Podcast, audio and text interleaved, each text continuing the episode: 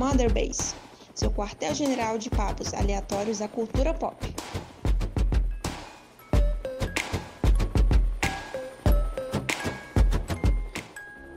Fala aí, seus máscaras de rock, seus bonequinhos de massinha dos filmes do Sam Raimi. Tá começando mais o Mother Base, o seu quartel-general de conversas aleatórias da cultura pop. Eu sou o seu host de hoje, Caio Vicentini. Estou acompanhado do meu colega de crime de sempre, o Diogo Fernandes. Olá, pessoal, tudo bom? E meu outro colega de de sempre, o Vinícius Bernamini. Salve, salve, meu povo. E nós vamos falar hoje de uma pauta que, na verdade, eu não queria mais fazer esse ano, mas quando o Vini falou pra gente que ele conseguiu um convidado muito especial para falar sobre jogos underground, é, a gente não poderia recusar. A gente tá aqui na presença de Matheus Maltemp. Ele é um diretor de curtas brasileiros de terror. Ele dirigiu recentemente para um festival de é, curtas brasileiros é, produzidos durante a quarentena. Ele fez o curta Às vezes ela volta e ele estará aqui conosco para falar sobre jogos de terror, não necessariamente aqueles que você sempre conhece, aqueles aqueles é, medalhões tipo Resident Evil 4.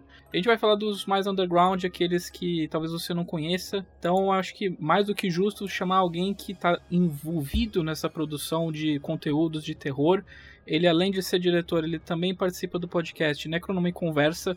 Falei certo, olha aí. E então, seja muito bem-vindo, Matheus, ao nosso humilde podcast. E aí, pessoal, eu agradeço o convite. Fiquei até lisonjeado e agora pressionado com essa introdução muito bonita, muito bem falada. Eu espero que faça valer a pena, então, a minha participação nesse episódio. É isso, um prazer ter você aqui. E, na verdade, antes de a gente começar o podcast, eu queria perguntar justamente sobre esse filme, o, o esse curta, o Às vezes ela volta. Como é que foi é, como é que foi participar desse festival? Como é que foi a ideia de fazer esse curta? Fala aí um pouquinho pra gente. Então, eu sou formado em comunicação social, mediologia pela Universidade Estadual de Campinas, e lá eu conheci um pessoal, o meu curso, ele tem uma parte dele que é voltada para o cinema, não totalmente. E lá eu conheci um pessoal que também gostava de filmes e aí cada um fazia muito bem uma função. Eu acabei fazendo muito bem a função de roteiro, a função de direção e a função de produção. E aí tinha o Rafael que fazia a função de foto, tinha a Thaísa que fazia a função de edição, o Giovanni que também escrevia muito bem, que também trabalhava com áudio, a Duda que também fazia produção, e aí a gente se juntou com. A gente se juntou, né? Eu e esse pessoal, a Alessandra atuando, a Giovana também na atuação. E aí entrou o rapaz, o Guilherme, que fazia áudio com a gente, o nosso outro Guilherme também, que sempre ia atrás dos corres pra gente. E aí juntou essa galera, assim, que era muito boa, assim, que eu tive muita sorte de encontrar eles. E a gente começou a fazer filme. É, eu acabei ficando com essa parte de direção e roteiro, porque eu sempre gostei de escrever, sempre gostei de criar coisas. E aí a gente dirigiu uns dois curtas-metragens, de terror mesmo, e outros feitos por outras pessoas do grupo, né? Esses dois de terror foi eu que fiz, foi eu que escrevi e dirigi. E alguns curtos publicitários. E a gente criou essa produtora chamada Super Excêntrico Filmes. É, nisso a gente, a gente criou esse curta chamado Filho da Lua. Ele chegou a passar em dois festivais, ele era inspirado no chamado do Cthulhu, do HP Lovecraft, e ele chegou a passar em alguns festivais, no Festival Latino-Americano em São Paulo, é, no Cine Horror na Bahia e no Festival Toró em Belém do Pará. É, e aí a gente já tinha essa. Eu já tinha essa coisa pelo terror, mas eu não gostava muito assim. Eu tinha medo, na verdade. E aí eu entrei nessa vida de vez quando eu comecei, quando eu comecei a faculdade. Pô, eu gosto disso, apesar de ter medo. E aí a gente, na nossa finalização de curso, né, no nosso TCC, a gente dirigiu o nosso curta que está saindo agora, inclusive. Ele vai passar em um festival em dezembro agora. Não posso dar muitas informações, mas logo, logo sai, que é o Obscura.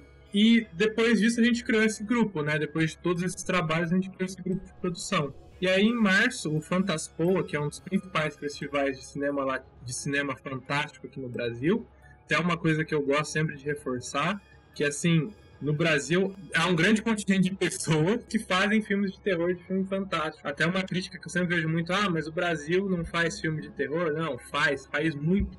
E existem muitos festivais sobre isso. Fantaspoa, inclusive, que é, é do Sul, Porto Alegre, é, é um dos festivais que dá exibição para esse tipo de curtas. E ele acontece no começo do ano. Mas como houve a pandemia, eles fizeram uma versão em casa e essa competição. Até para eles conseguirem os fundos para o festival é, que vai acontecer no ano que vem. E aí eles me manda, quando eu passo parte de alguns grupos, eu, meu e-mail tá na lista de e-mails de propaganda e tal, de algumas coisas envolvendo terror no Brasil. Eu recebi esse e-mail de que o festival estava abrindo uma competição de até 7 minutos, de curtas de até 7 minutos, mas que deveriam ser feitos com uma condição, em casa. Os participantes não poderiam quebrar por motivo nenhum as regras de saneamento e saúde que estavam sendo colocadas e deveria, quer dizer, ainda valem, mas as pessoas não, né, é. não respeitam mais elas, né? Mas que valem até hoje, até é sempre bom lembrar que elas estão valendo até hoje. E aí cada um tinha que fazer em casa. E aí a gente. Eu falei, e os prêmios eram muito bons, eles vão poder viabilizar outros trabalhos nossos. Aí eu falei, pessoal, e aí, vamos? E foi isso, foi em sete dias, uma semana e meia por aí que a gente fez esse curta. Mas a gravação mesmo foi em dois dias e foi todo remoto. É, eu gosto muito daqueles filmes, daquele filme Searching e do Amizade Desfeita. Não sei se vocês já assistiram os dois, que são todos feitos com tela de WhatsApp e, e computador. Sim, é, é, bem interessante a proposta desses dois, que é tudo, ele toma tudo na tela do computador e fica as transições são entre um aplicativo e outro, né? Um site Isso. e outro. Já até tinha conversado com a Thaís e com a Duda nessa quarentena pra gente fazer alguma coisa envolvendo filmes assim. É, porque eu gostava muito dessa estética. E quando veio essa oportunidade, eu falei para eles: Meu, acho que essa estética é a que nós vamos conseguir fazer com cada um em casa. E aí, pelo menos, essa estética já estava pronta. E aí, eu tinha que ter um roteiro. E aí, eu fiquei por uma hora queimando a cabeça. O roteiro desse filme foi escrito em uma hora, assim.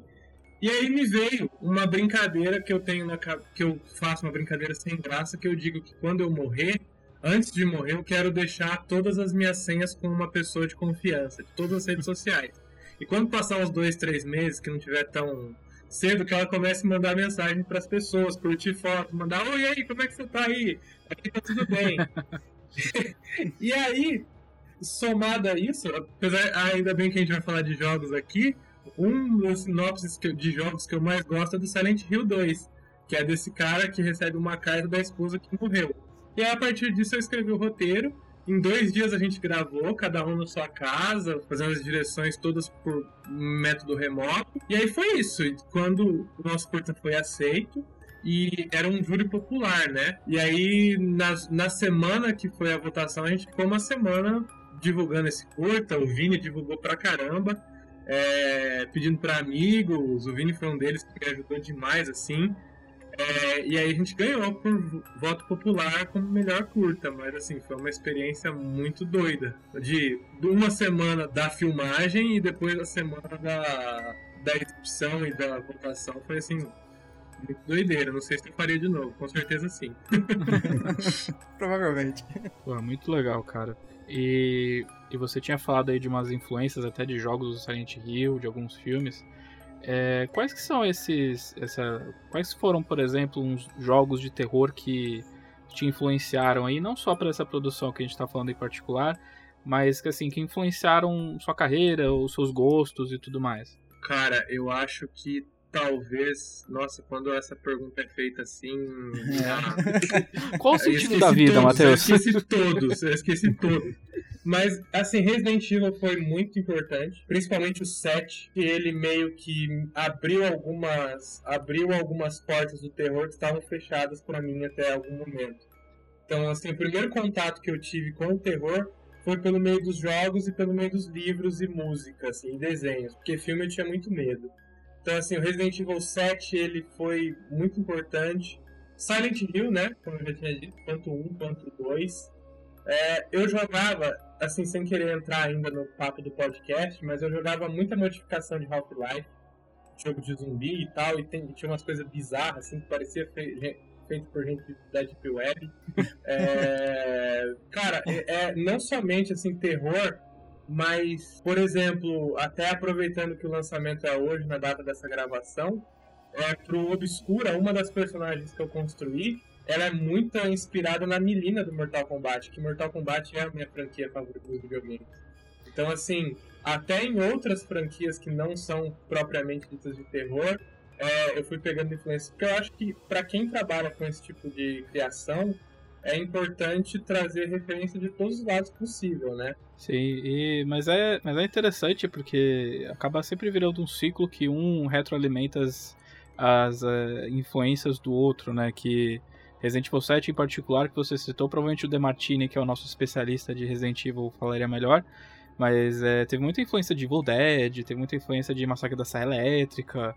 Então, parece que é sempre um, um, ciclo que um acaba influenciando o outro, né? Sim, então. Até o que eu tinha falado com Resident Evil abriu algumas portas. Hoje, que eu, assim, eu até vou para Eu tô indo para a área acadêmica da pesquisa do gênero de horror no cinema. Então, hoje que eu conheço mais esses filmes, eu vejo que o Resident Evil 7, ele é realmente, assim, não uma cópia, mas a gente chama não uma cópia, porque cópia é uma palavra feia de se dizer. Tanto que nesse mundo não tem cópia, assim, só quando é criminoso. Mas diria que um pastiche, que o pastiche é uma homenagem, não é uma homenagem Skyrim, porque quando é, ele tá zoando a gente chama de paródia. Mas Resident Evil 7 é um pastiche a Massacre da Serra Elétrica, porque no Massacre da Serra Elétrica 2 tem a Guerra da Serra Elétrica. O Evil Dead 2013, porque a personagem principal, inclusive do Evil Dead, chama Mia.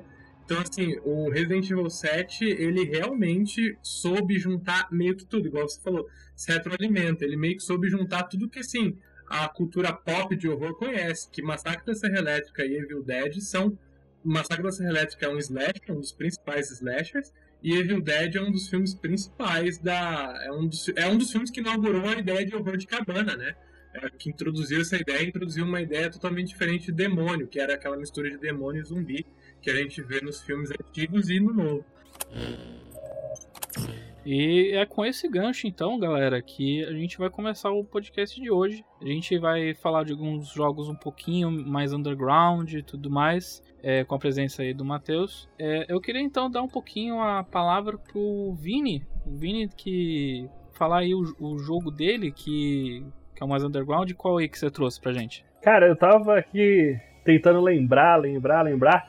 Cara, eu lembrei do jogo do Play 2, que eu me borrei justamente, cara, porque ele traz o, o ser mais assustador e demoníaco da face da Terra, que são crianças. e... Tem criança que é foda. Aquele Rule of Rose do Play 2. Putz, eu conheço. Que ele é o, a história é. Eu não lembro, faz muito tempo que eu joguei, mas eu lembro que eu me borrava de medo. Que é uma menina que ela mora num orfanato, e dentro do orfanato tem uma. Tipo, uma hierarquia, uma seita, sei lá. Tem umas crianças que são mais altas, tem uma hierarquia mais alta nessa seita e, tem, e a protagonista é a mais baixa de todos. E ela não morre se ela oferecer tributo para esses caras. E aí ela tem um cachorrinho que anda com ela e você vai andando pelo orfanato. Eu lembro que esse jogo era assustador justamente por causa de criança, cara criança encapetada é uma parada que mexe com a minha cabeça. Eu conheço o Rule of Rose não só como, como colecionador, porque é um dos jogos mais, mais raros do PlayStation 2, por, por causa de uma polêmica, porque se não me engano, crianças morrem nesse jogo, né? É, você pode sentar paulada nas crianças, velho sim, sim e, e, e, é por causa desses elementos assim que ele se tornou um jogo muito raro porque ele foi banido em muitos lugares. É, eu tava lendo aqui, ele foi banido no Reino Unido. A Sony tinha se recusado a publicar ele. Sim, então ele é muito difícil de se encontrar, mas é, o, o NGP fez um gameplay desse jogo já, se vocês estiverem interessados, mas é realmente um jogo muito underground em que falam que os controles não são muito bons, mas que a ambientação é muito legal, porque é uma ambientação um pouco meio anos 40, 50, né? Sim, e se eu não me engano ele se passa na Inglaterra, né? Acho que ele vai ter um, um quê meio vitoriano junto. Sim, eu, eu, eu conheci esse jogo por causa de, um, de uma amiga minha e é, é, um, é um conceito muito interessante, mas ele entra naquele grupinho do, do Haunting Ground, do... Qual que é aquele outro? O Clock Tower. Que na verdade Haunting Ground é basicamente um Clock Tower, né? E que são aqueles jogos com uma jogabilidade do Resident Evil, mas que já era uma época que estava meio ultrapassada, né? Que o próprio Resident Evil já estava partindo para o Resident Evil 4. Uhum. Mas é realmente um jogo muito interessante. Se você tiver sorte de encontrar um original, primeiro me liga, me avisa pra eu ir atrás, se tiver no bom preço. Mas um que eu, eu, me cagava quando era criança é o do, de tirar foto dos fantasmas, não é o nome mesmo? Fatal Frame, né? Fatal Frame, esse daí eu, eu não jogava não, cara terror japonês costuma ser bem bizarro e, e, eu acho que dá um susto maior, não é? Pelo menos para mim, eu tenho essa impressão. Ah, depende. Pra filme, nem tanto. Eu tentei assistir o grito umas par de vezes e dormir no filme. Tão chato que eu acho. Ah, Vinícius, você vem falar mal de filme de terror japonês com um cara que é apaixonado por terror japonês? É, o grito eu não, não curti também, não. Eu achei. Achei. Não, não sei, alguma coisa ali não clicou comigo. Mas, cara, não é japonês, né? Mas é, é, é, é, de certa forma, oriental. É, o, é um filme, eu acho que da Tailândia, chamado Os Espíritos. Espíritos. É, esse aí, cara. Esse aí tá na minha lembrança até hoje, porque esse eu não esqueço nunca mais. Que é o rapaz que tem dor nas costas porque o espírito tá andando nas costas dele? Esse cara sou eu. É que o, o japonês, o, o- Japão, ele tem uma relação assim muito intrínseca com o horror, muito por causa da, da religião deles. O horror lá data desde o teatro, desde antes do cinema, videogame, pensar em existir, porque grande parte das histórias deles são histórias de fantasmas. Nessa ideia de que eles ainda têm uma visão bem diferente do fantasma oriental, bem diferente do ocidental. Que o fantasma oriental ele consegue contato com o mundo, ele tem contato físico, tanto que você vê que nos filmes de terror japonês, como até o Grito, é, ou nos remakes de terror japonês, o fantasma ele mata, enquanto aqui, no, enquanto aqui nos filmes mais ocidentais, tipo o Sexto Sentido, o fantasma ele se comunica, ele não consegue machucar quem ele assombra, né? Então o Japão ele tem muito e o Fatal Frame ele é inspirado numa lenda japonesa que dizem que é uma história real, inclusive, né? Então, o Japão ele tem isso na tradição deles e assim, se pegar pra ler, pegar pra estudar essa essa cultura japonesa de horror assim é muito bonito, sem querer ser o otaku fedido, eu não gosto de anime, mas eu gosto muito de filme de horror japonês assim.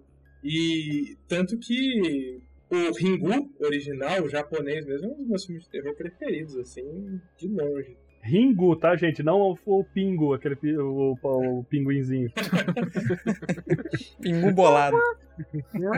E- mas, é, mas é interessante porque tem a impressão de que isso reflete um pouco da maneira como os americanos fazem jogos de terror e os japoneses fazem jogos de terror. Porque eu não, me- eu não imagino um jogo como Silent Hill sendo feito por uma equipe, uma equipe americana. Uhum. Eu acho que eu acho que esse fator psicológico mais abstrato do Silent Hill, ele condiz muito com o que você tá, é, com esse estilo de terror mais japonês que, que é feito nas produções culturais da época. Sim, tanto que você pega pra comparar assim, é, o horror japonês ele é muito mais lento, né? Igual o Vini falou, ele dorme assistindo o grito. E, por exemplo, se você pega, de novo eu indo pro filme, desculpa gente, eu vou depois pro jogo. Mas você pega um filme americano que é a Invocação do Mal, é, susta toda hora, é um negócio muito mais elétrico. E a gente vê isso nos jogos, né? O Silent Hill, porra, é um jogo lento, assim, se você for pensar bem. Ele é um jogo que ele te estressa, ele não é um jogo que é focado em combate, ele tem aquela coisa de usar o som, que é a, a fábrica, aquele som da fábrica batendo, que você vai ficando puto durante o jogo. É, aquele combate meio que travado, os monstros são horrorosos, mas é um negócio que não é que você tem medo que o monstro te mate, é porque o monstro é realmente horroroso. É, a, é mais arrastado, né? Aí você pega, no tudo bem que Resident Evil 6 não é japonês, mas Resident Evil 6 poderia ser feito nos Estados Unidos tranquilamente, né? A ideia do horror americano é mais assim, esse negócio de ação, de pô, susto. É, Outlast, né? Vamos falar do Outlast, que é americano. Sim. Já é uma pegada no começo do jogo você já tá gritando. E é muito mais é, física, né? É muito mais imediatista do que pegar um jogo como esse, pegar um Silent Hill da vida, até mesmo o primeiro Resident Evil. É, eu só ia falar, demonstrar meu desgosto por jogos de terror tipo Outlast. Cara, que sei lá, eu não gosto de jogo de terror que você só pode correr. A única opção sua é correr, cara. Eu, eu, eu não curto jogar esse tipo de terror. Porque eu acho que, que fica muito. Sei lá, se eu fosse lá, se se eu tivesse no meio daquele manicômio, um louco daquele viesse pra cima de mim, eu podia morrer, mas uma cadeira ia tacar na- no, no cara, pelo menos, sabe? Acho que um Sim. terror assim dá mais medo porque você se sente muito mais vulnerável, né? Acho que isso até potencializa a, a carga de terror e tal, de desespero. E vocês falaram de Silent Hill. A gente vai falar de, de jogos um pouquinho mais, under, mais undergrounds, mas eu acho que o Silent Hill ele tem uma coisa ali do. Porque ele veio numa febre de survival que tinha ali o, tanto o Dino Crisis, tinha o Resident Evil, tinha até o mais antigo e mais é, é, mais obscuro, que é o Alone in the Dark. é, são jogos que ali naquela geração eram muito importantes porque a pessoa, a gente não estava habituado a jogos assim e estava conhecendo a partir dali, né? E Silent Hill ele tem alguma coisa que, assim, eu não joguei, eu, eu tenho alguma coisa com jogo de terror que eu jogo bem pouco, na real, mas Silent Hill ele tem alguma coisa, principalmente o 2, que traz alguma coisa de dentro da gente que o terror deixa de ser um jump scare, assim, de um zumbi arrebentando a porta, de você observar um inimigo vindo do corredor, sabe? Ele vai chegar até você e você não tem o que fazer, só tem que dar tiro e, e tentar viver. Enquanto ele é muito dramático, né? Sim. Aqui, entre eu e os meus amigos, a gente não fala, não fala Silent Hill aqui na minha cidade, né? A gente chama ele de Port Lee, porque uma vez a gente tinha muito costume de jogar tudo junto na casa de um amigo só, sabe? E aí eu lembro de estar jogando Silent Hill 2 e aí apareceu o Party Head, né? No meio de um corredor. E meu amigo num pinote, num pinote, eu desesperado, desesperado, falei, a porta ali! Que era a porta ali, pra ele entrar e, fugir do aí, aí, até hoje, meus amigos falam porta ali. Eu pensei, eu pensei que o medo do Byron de Red fosse por causa da organização criminosa que ele faz parte. Né? ah, Pirâmide Red, o, o líder da Rinodê. Nossa senhora! É, depois dessa, o Matheus nunca mais participa do nosso podcast. Ele joga comigo quase todo dia, ele tá acostumado, piada. Um dia eu já vi piores, já falei piores, já, fica tranquilo. É, a, a, gente, a gente já vai falar dos nossos jogos underground, mas é, eu queria pegar o gancho que vocês estavam falando de da diferença do horror americano pro horror japonês, e que isso escoou muito nos últimos anos para a produção de jogos não vou falar que é shovelware, porque eles não foram feitos para serem tão descartáveis. Mas eles foram pensados com aquela mentalidade mais simplista de você abrir assim e você já tomar um susto em 5 minutos, que é toda a franquia Five Nights at Freddy's. Eu não sei hum. se vocês já jogaram. Uhum, é, uhum. O Slenderman. Se você for em jogos de, em portais de jogo flash, você vai achar um monte de jogos assim que se você apertar o botão certo vai aparecer a foto de uma mulher gritando um som super alto. E isso é uma coisa que não está tão em voga atualmente, mas em 2015, 2016, principalmente com youtubers tipo PewDiePie, o Markiplier, que ganhavam muitos views se cagando na frente da câmera, é, existia essa onda aí de jogos de terror que se baseavam apenas em jumpscare, que eram curtinhos assim e não tinham aquele aquela paciência em fazer você entrar no mundo, em você começar a sentir aquele, aquela tensão, aquela opressão do ambiente. Felizmente isso está mudando, né? A franquia Five Nights at Freddy's está quase morta, é tipo um zumbi, ela ainda lança de vez em quando. Mas agora a gente tem volta com os jogos como Resident Evil 2, o, o remake, né? O próprio Resident Evil 3, né? Se bem que peronomútil, mas ainda assim. feliz, felizmente, isso, essa, essa moda de jumpscare já tá passando com o tempo. Graças a Deus. Mas, Matheus, é, por favor, é, qual o jogo qual o jogo mais desconhecido aí você trouxe pra mesa? Então, quando o Vini falou que a ideia era jogos underground, eu falei, pô, aceito tudo. Mas ao mesmo tempo eu falei, fudeu. É aquele negócio, quando colocado sob pressão, esquece tudo. Mas é, aí eu lembrei esses dias aí de jogos, na verdade, que eu vou falar. Até mesmo para quem estiver ouvindo, se tiver interesse de jogar, é até muito acessível. Que eu até citei no começo da minha fala, que são os mods de Half-Life. Os mods de Half-Life existem vários mini-jogos de terror. São muito bons e até depois se tornaram jogos na Steam mesmo. Jogos depois foram pro Greenlight e tal. E a partir disso, a partir de uma modificação do Half-Life, que isso era bem comum, né? Counter-Strike tinha fortes que o diga, mas é, eu jogava, e um deles é co-op, inclusive. Um dia, se vocês quiserem jogar, é muito massa de se jogar com galera. Um deles é Cry of Fear, que foi uma modificação pro Half-Life, que saiu mais ou menos, acho que 2011, 12, por aí. Que, cara, é, um, é até muito engraçado, porque esses jogos da engine Source, Source Gold, né? E até mesmo que eu até ia brincar que jogos de terror underground para mim são todos do PlayStation 1, porque o 3D do PlayStation 1 é um 3D que me afeta, assim, eu tenho medo. Eu até ficava com medo de jogar Mib Homens de Preto, que era um FPS. E aí, esse Cry of Fear, ele meio que é um FPS, né? Que você tem uma campanha single player que ele também tem bastante jumpscare, ao mesmo tempo que os inimigos são muito atormentadores, assim, são perturbadores. É, vocês podem estar tá vendo aí na Steam, Half-Life não deve ser caro, tem que ter o Half-Life para jogar e o Cry of Fear é gratuito. E ele brinca muito com esses com todos esses clichês que a gente já viu em filmes de terror. Um dos inimigos é a Samara do chamado, que é a menina com cabelo comprido, a, o vestido sujo de sangue.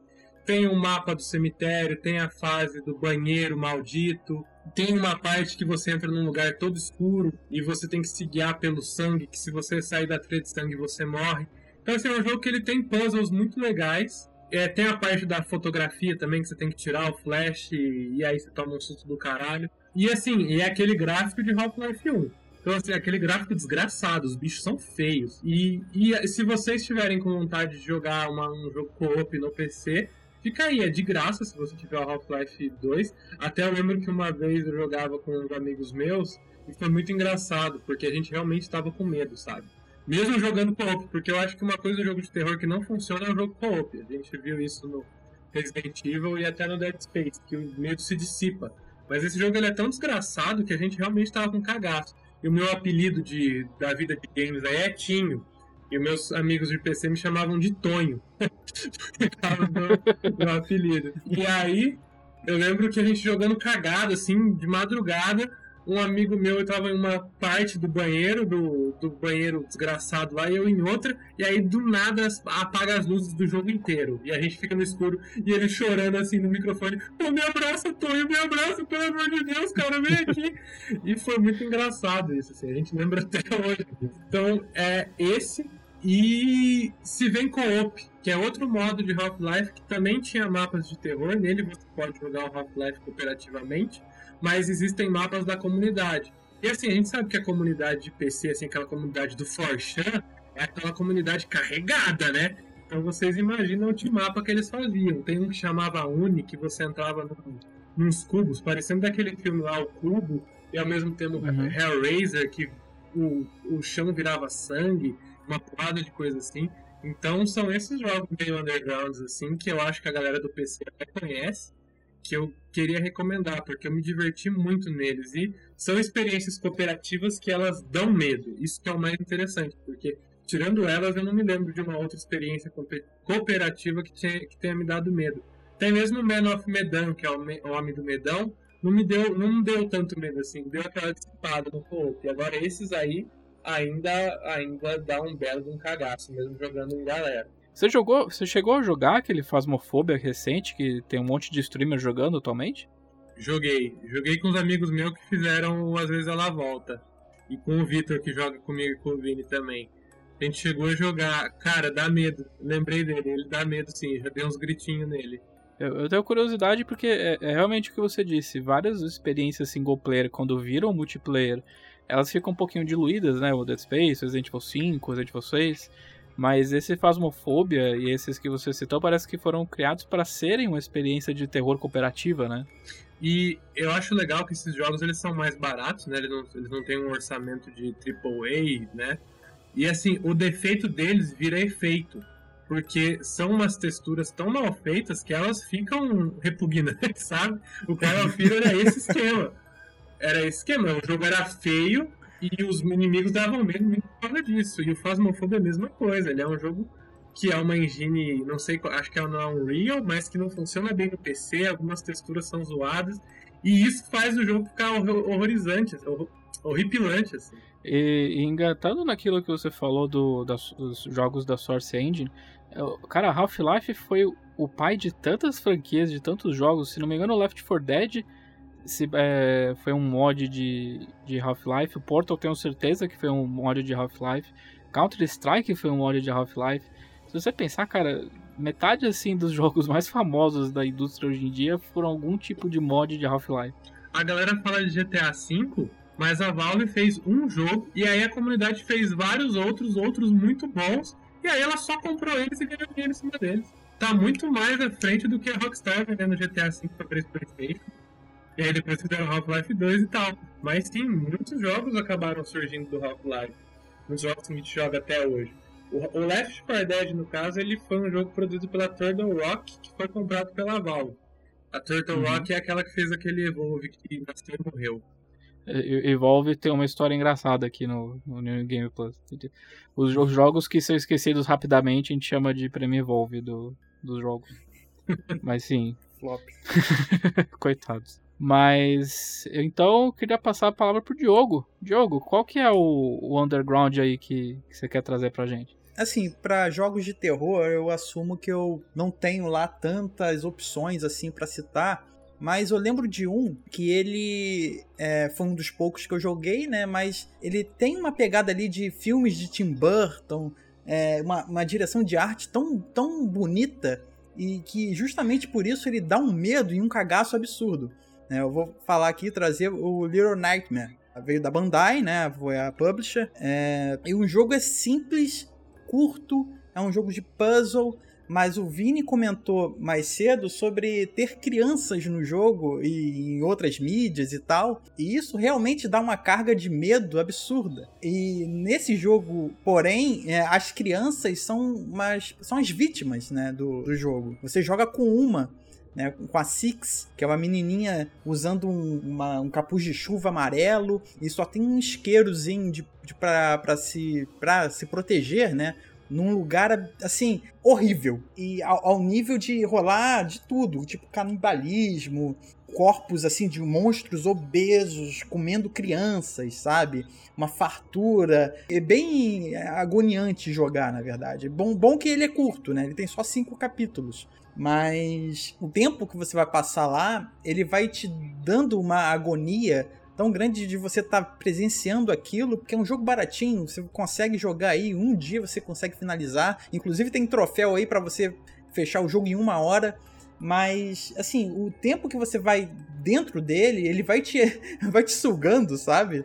É, o jogo é é bonito demais, sabe? É um contraste interessante porque você tá com medo do jogo, dos monstros.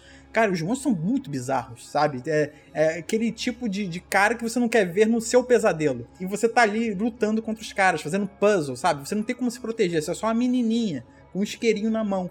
Então você tem que basicamente fugir o tempo inteiro ah, desses monstros horríveis. E inclusive tem uma HQ que mostra, né, dá uma aprofundada ali na, na história que está sendo contada. É, e ela usa também, obviamente, a mesma direção de arte. É, é, assim, é um contra, é uma balança ali interessante do, dentro desse jogo. Ele não é difícil, sabe? Você termina muito rápido, os puzzles não te exigem tanto. Eu acho que foi mais para apresentar uma história que eu acho que é o ponto alto do jogo. É apenas isso, a história ele não tem tantos desafios assim. E dentro de, uma, de um ambiente muito bonito, dá para se fazer uma animação daquele estilo, sabe? Eu gostaria até, inclusive, de ver. Eu acho que seria muito mais interessante Little Nightmares fosse uma animação curta é, do que um jogo, mas como o jogo ele faz muito bem, a trilha é muito boa, a iluminação ele usa muito de sombras, né? Você com aquele isqueirinho você vai seguindo o seu caminho e as sombras são bem assustadoras, então por isso é, eu acho que é esse o mais underground que eu conheço. Eu ia botar um outro, o de mais underground que eu joguei foi Dead Space, que não é nada underground, é o da EA, né? E justamente por ser dela, ela fudeu com a porra da franquia. Mas isso é outro papo. É, Underground, Underground é o porão que a EA jogou essa franquia e trancou, né? É, eu, Exatamente. eu acordo gritando todas as noites por dois motivos. Por, pela EA ter fechado a Visceral e por Silent Hill ter sido cancelado. Acho que a partir daí o mundo parou de dar certo, assim. É o, é, o, é o momento de ruptura, né? A gente tá na timeline que Silent Hills foi cancelado, né? Não, eu, eu acho que um dos motivos dessa pandemia global é Silent Hill ter sido cancelado. O mundo ele saiu da, da linha. Ele só vai voltar. Ó, não, vocês vão ver. Dezembro, se for anunciado Silent Hill, e aí falarem que talvez estão pensando em voltar a Silent Hills, janeiro já sai a vacina e tá tudo certo. É aquele tweet, né, cara? Calma, galera, 2014. E depois da Copa vai dar tudo certo. O Marty McFly viajando pra 2015 pra convencer o Kojima a fazer. Silent Hills. A Konami, né? A a É, Konami. a- a- ao invés de juntar os pais, ele junta a Konami e o Kojima. E ele vai sumindo. Valeu a pena. Ai, ai, olha aí, mais um podcast, mais uma referência ao Kojima. Pipim. Mr. Kojima. O, o Little Nightmares, ele me lembra um filme que não é de terror, mas que me deixa um pouco perturbado, que é o Coraline. Também, sempre que eu vejo eu lembro dele também. Bem semelhante. Sim, a- Até pela capinha, né, da menina, é Uhum. bem chamativo e tal. Precisa ser assim, né, pra você diferenciar ali do ambiente, que é sempre dark, sempre escuro. E, e lembra bastante. É, New Gamer, né? New Gamer consegue trazer a gente pra esse mundo de desgraceira. Só, só falta a sua referência a Sandman, cara. Ou Constantine. eu, tô, eu tô me segurando aqui na cadeira. a bola tá na frente, só falta fazer o gol. Beleza. É, eu acho que chegou a minha vez. O meu jogo, ele foi lançado em 2018. Ele é bem recente, ele foi lançado, ele foi publicado pela Devolver, que é o Stories Untold. É, eu acho que, se não me engano, a, a Thaís, quando participou aqui do podcast, comentou dele. Então eu ouvi um podcast com a Thaís Tunião falando desse jogo. Mas é- ele é um jogo meio que uma antologia. É, eu não sei se vocês assistiram, sei lá, por exemplo, Twilight Zone. Ele tem uma vibe muito de, de- de- dessa série do Além da Imaginação, porque é uma antologia de pequenos é, fases e cada fase funciona de um jeito diferente, mas sempre com sempre seguindo a linha de que você interage com um computador ou com algum aparelho dentro do universo de cada conto. No primeiro, no primeiro fase, você tá jogando aqueles jogos tipo Zork, que é aqueles é, RPGs de texto que você digita no computador, é, pegue a maçã, abra a porta e tudo mais. Só que o que você faz no jogo começa a afetar ao seu redor, assim, é um terror meio que ambi de ambiente, sabe? Porque primeiro você começa numa sala meio anos 80, assim, num quarto meio anos 80 com esse PC na sua frente, que parece um MSX, e você começa a jogar. E você vai digitando aí o que, que ele tinha que fazer e tudo mais. Só que as coisas vão ficando um pouco dark, assim, as coisas vão ficando mais perturbadoras, é, a música vai mudando, começa a trovejar e tudo mais. E, sabe, é aquilo que a gente estava falando no início do. na- mais lá pra metade do podcast, que é aquele, aquela construção, aquela tensão que vai chegando que você nem percebe, mas quando você percebe, você já tá, tipo, sabe, na ponta da, da cadeira. E, e tem outros, cada capítulo funciona de um jeito diferente. Enquanto no primeiro é um- é meio que um RPG de texto que você tem que digitar o que o personagem faz e isso acontece e acaba repetindo no, dentro do próprio Stories Untold. Você tem um outro que é um meio de criptologia, que você está se comunicando com alienígena e você tem que descobrir os códigos e se comunicar com ele. E, e, cara, é, é, um, é uma experiência muito interessante, assim. Eu não acho que é para todo mundo. Eu odeio essa expressão, tipo, não é para todo mundo como se fosse uma coisa meio elitista, mas não vai agradar todo mundo. Ele, você tem que ter aquela disposição de você aprender a jogar de maneira mais arcaica. É, é, a palavra é essa, arcaica. Tem gente que não tá mais. Eu gosto muito de, por exemplo, visual novel, então não é um problema tão grande pra mim. As pessoas que são muito visuais, são muito mais dinâmicas, assim, precisam de uma coisa mais lúdica, talvez não gostem tanto, mas infelizmente vão perder essa experiência que eu acho que é muito interessante. É uma coisa que você não encontra por aí hoje em dia. Esse resgate atual, esse resgate atualizado de jogos assim de texto, com, a- com um foco mais na parte textual, mas se aproveitando da tecnologia de hoje em dia de criar contos de terror ao redor disso, sabe? E é um jogo muito baratinho, assim. Eu não lembro quanto que eu paguei, mas não foi tanto. Eu comprei na época do lançamento, que eu gostei muito da proposta. E mas deve estar tá mais barato hoje. Tem pro, acho que pro Nintendo Switch, pro PS4, se você não tiver no PC. Mas vai fundo, cara. Stories Untold é, é, um, é um underground, assim. Acho que você não vê na lista de jogos de terror do ano, desses últimos anos. Então fica aí minha recomendação para vocês. Cara, mas uma coisa, uma coisa que, que eu curto em jogos de terror é tensão. A gente tava falando, eu sei que o foco é mais underground, mas tava falando. uma- esses dias eu tava conversando até com o Matheus sobre Resident Evil 7. Eu tinha que jogar em doses homeopáticas, porque senão ia travar minhas costas de tão tenso que eu ficava jogando Resident Evil 7. Aquela cena que você entra na casinha onde a Evelyn fica, e aí você passa né, no buraco da parede lá pra pegar o negócio pra fazer o soro. E aí você vira, tá só os pezinhos dela embaixo do. aparecendo naquele buraco que você acabou de passar.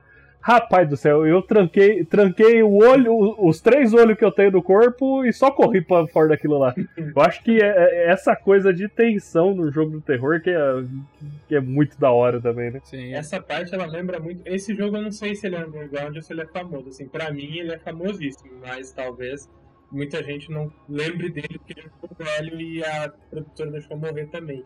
Que é o Fear. Essa parte é muito Nossa. inspirada em Fear. Mas sim, muito, muito. E Fear é. Pô, Fear tá na minha lista do top 50 melhores jogos que eu joguei na minha vida. E o Fear era esse negócio. Primeiro, o Fear é muito bom. Afinal, né? Nasceu ali o lendário, imortal Rato Borrachudo. Olha o rato borrachudo! Como esquecer? O Fear é muito, muito bom porque ele cria, ele é um pouco dos dois, né? Ele cria aquela tensão da, que a alma pode aparecer a qualquer momento. E tem aqueles jumps. Eu nunca vou esquecer do jumpscare que você tá no corredor. E daí começa, acho que, transbordar de sangue Uhum. o corredor. E daí a alma sai dessa poça de sangue e pega você. Sim. Cara, e como eles. Como eles estragaram isso no 2, né? E que virou um, um meio que um Resident Evil. Eu, eu não gostei nada do 2. E falam que o 3 ele é cooperativo ainda por cima. É, é, o 3, o 3 ele é um FPS desses que saíram de montes, assim, do PlayStation 3 e Xbox 360, sabe? Não tem, assim, Uhum. identidade nenhuma. E o, o- a única coisa perturbadora do, do Fear 2 é o final, né? Quem, não, quem nunca zerou o Fear 2, até sugiro procurar o spoiler, porque quando você descobre o que tá rolando na batalha final entre você e a alma, você fica. Você vai tomar aquele banho ali pra dar aquela limpada na alma, literalmente. É, é, é, o- eu lembro. Eu, eu me senti, eu me senti meio enojado no final, tipo, eu até guardei o jogo e nunca mais. Sim, Tomou banho do Homer, né? Aquele banho que ele... com esponja. aquele banco, aquela esponja áspera que arranca a pele, tipo, pra, Sim. sabe, esquecer, assim. Mas é um bom jogo. é um bom- Assim, era uma época que dava pra jogar uns jogos de terror sem ter tanto, ter tanto medo, né? Mas o, o Fear, ele tinha alguma coisa de você, sei lá, cruzar uma porta e tá a alma lá parada no corredor. Cara, eu acho que corredor, a coisa mais... Se a pessoa souber usar, cara, eu acho que corredor é, é- é a desgraceira principal de jogo. Tanto é que o primeiro susto que a gente toma no PT lá, na- no jogo da Konami que não saiu, tá lá no corredor, né? Até lembrei de uma história engraçada, que nessas modificações do Half-Life que eu comentei, o Steven ele tinha um- uma campanha de terror, que era o Afraid of Monsters. E eu foi a que eu mais joguei, assim, eu jogava com todos os meus amigos, sempre chamava. E aí eu jogando com um amigo meu uma vez, eu sabia todos os sustos, né? Aí tinha um corredor. E eu fui nesse corredor de costas. E ele, mas por que, que você tá de costas? E aí, cinco segundos depois, é um jumpscare, assim, eu só vi o menino tendo um derrame. E aí ele começou a me xingar, então é por isso que você tava andando de costas, seu filho da puta, porque você sabia o que, que ia acontecer e tal. Ele ficou muito puto esse vídeo. Tô fazendo minha namorada jogar Resident Evil 2, quer dizer, a gente tá jogando primeiro Last of Us 2, mas aí eu quero eventualmente colocar ela pra jogar Resident Evil 2 pra quando ela encontrar o Mr. X. Cara, vai, vai ser legal quando ela encontrar o Mr. X pela primeira vez. Eu acho que a, a segunda vez no- na, na, na campanha B, eu acho que é mais perturbador ainda, porque, tipo, é bem no comecinho, você não tá esperando, tá ligado? No outro você demora, na, na A você demora um tempo pra encontrar ele. Aí na B você fala, ah, beleza, vou subir lá no escritório do Stars. Na hora que você chega na porta, vê aquele trambolho vindo, parece uma geladeira. Meu Deus do céu. O Xbox Series X, né? É, Parece uma geladeira preta. Chapéuzinho fedora. Eu gosto muito que você ganha um troféu se você tirar no chapéu. sim. O nome Mas- de tirar o chapéu, o nome do troféu. Mas, pessoal, eu ac- acho que a gente falou bastante jogos, fez bastante recomendações aí, deu várias desviadas de assunto como é de praxe aqui nesse podcast, mas normal. é o- é o que torna ele divertido, né? Todo mundo tem a atenção do Golden Retriever aqui. É, O, o Mother Base é, é aquele é aquele meme do carro fazendo aquela curva fechada na direita, né? Tipo, manter no assunto e daí a curva na direita é falar de qualquer outra coisa. Mas acho que é isso aí. A gente vai ficando por aqui nesse episódio de hoje. Eu queria agradecer muitíssimo a presença aqui do Matheus. Muito obrigado por ter participado da nossa conversa aí de joguinhos. Eu que agradeço o convite. É, a gente sempre deixa esse espaço aqui no final para você fazer seu jabá, fazer vender aí o seu peixe do que, que você gostaria que o pessoal que ouve o Mother Base, que você gostaria que eles conhecessem. É, então tá. Se vocês quiserem conhecer mais do meu trabalho, é, pode me seguir no Instagram, que é MatheusMaltemM, ou na página da nossa produtora, arroba Filmes. O nosso próximo filme obscuro a gente está mandando ele para festivais, então caso ele seja aprovado, a gente vai estar tá compartilhando lá e eu espero que as pessoas assistam esse filme, porque a gente gastou muito tempo nele, é um curta que eu tenho um carinho assim, então espero que as pessoas gostem. É, também, todas as quintas-feiras, se tiver alguém ouvindo aí que gosta de cinema, cinema de horror, é, eu tô no podcast Necronome Conversa. Todas as quintas-feiras está saindo um episódio novo aí sobre algum filme de horror, alguma franquia ou algum diretor. A gente já fez especial sobre o Hitchcock lá, é, a gente já fez especial sobre o Godzilla, sobre o Chamado. Então, assim, sempre a gente está falando sobre filmes de terror lá. Muito conteúdo, a estética, a, as, as camadas de interpretação que o filme tem, que os filmes possuem, porque é sempre importante ressaltar que os filmes sempre são políticos, né? Tem muita gente que não acredita nisso, mas os filmes de horror em geral eles são muito políticos, então Necronome Conversa, todas as quintas-feiras eu tô lá. Se quiser me seguir no Instagram, é MatheusMaltemM, arroba no Twitter, Instagram da Supercêntrico Filmes é arroba Supercêntrico Filmes e o arroba Necronversa é o do nosso podcast. É isso aí, né? Filmes de terror. Se você quer filmes de terror sem política, veja Corra, veja aquele filme Nós, absolutamente sem política nenhuma. Nenhuma. Né? Nenhuma Não. política. É só susto. Afinal, não ponha política no meu filme. Como assim é sobre racismo? Como assim X-Men é sobre preconceito? Ô, louco! Não coloque política nos meus quadrinhos. Se você me dá licença, eu vou ler Watchmen. Falou o cara com a camisa do Rorschach, né? Porque o, no, o Rorschach sempre É. foi o herói. É, Mas é isso aí. Muito obrigado. Ouçam o podcast dele. Vão atrás do, do- dos curtas que quando eles forem disponibilizados por aí. E. Diogo, Diga. onde o pessoal pode encontrar o Mother Base nas redes sociais? Então, pessoal, pessoal do terror, é, vocês que estão aqui, chegaram até aqui, muito obrigado. Muito obrigado pela audiência. E caso vocês queiram encontrar-nos lá nas redes sociais, a gente está lá no Twitter. A gente está lá no Twitter como arroba motherbasepod. A gente também tem um e-mail, para caso vocês queiram entrar em contato, é motherbasepod.gmail.com. Bem simples assim. Ah, a gente também tá lá no New Game Plus. O New Game Plus você acha lá no Facebook como facebook.com barra ngameplus. É, lá você vai ter acesso às outras, às outras redes sociais, né? Tem o roxinho lá do Twitch, tem o próprio Twitter, lá no site, enfim. É, acompanha a gente, acompanha essas redes sociais e chega mais. É isso aí, galera. O NGP tem um sistema de patrocinadores que por apenas R$ 7,99 você ganha acesso a vários conteúdos. Você ganha acesso a um grupo exclusivo do Telegram que eu, o Vini, mais uma galera super bacana. A gente fala um monte de borracha sobre jogos, filmes, enfim. Dentro desse grupo do Telegram, você ganha acesso a poder participar de sorteios exclusivos de 15 jogos, Game Pass e muito mais. Além, é claro, do já conhecido sorteio dos patrocinadores, em que duas pessoas todo mês escolhem o que o Demartini vai jogar de gameplay ou na Twitch ou no YouTube. Falando no roxinho, é, todos esses benefícios que eu acabei de citar são elegíveis para quem se tornar um sub lá no Twitch do NGP. Então, se você quiser ajudar o NGP a crescer ainda mais, considere se tornar um patrocinador ou um sub do canal da Twitch. E a gente vai ficando por aqui. Esse foi mais um Mother Base. Fiquem bem, até a próxima e tchau, tchau. tchau, tchau, minha gente. Falou! Tchau, tchau. Tchau.